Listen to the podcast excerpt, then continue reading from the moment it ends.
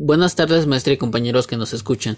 Mi nombre es José Juan Maldonado Cedeño y hoy junto a mi equipo hablaremos sobre una tensión política de nuestro país, el coronavirus.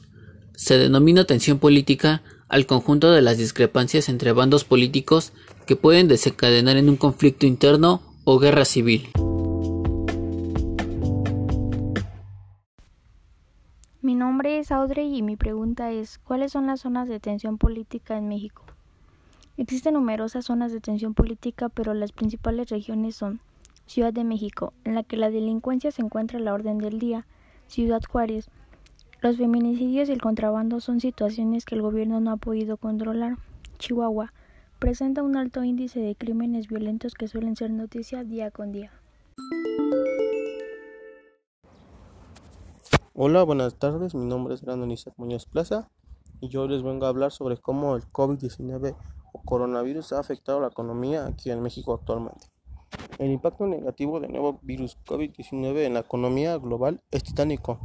Primero se interrumpieron abruptamente las cadenas globales de producción y ahora las medidas adoptadas para reducir el contagio reducen fuertemente la demanda.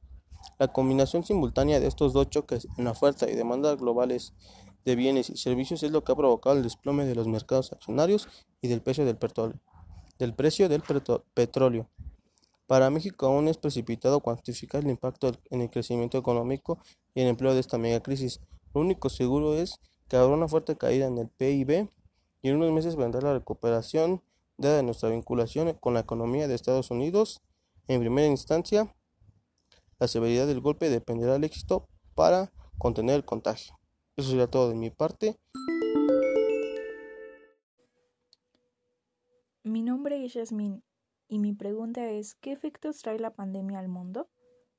La pandemia puede crear una enorme tensión en la sociedad y los sistemas políticos y facilitar que haya nuevos estallidos de violencia.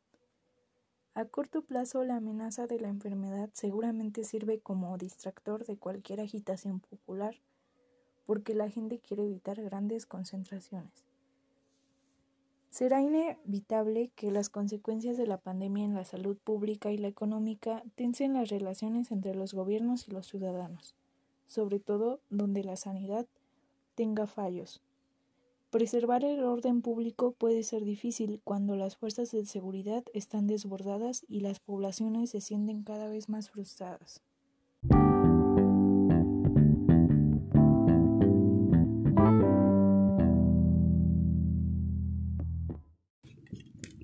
Esto es todo por hoy. Esperamos haya sido de su agrado y damos gracias por su tiempo.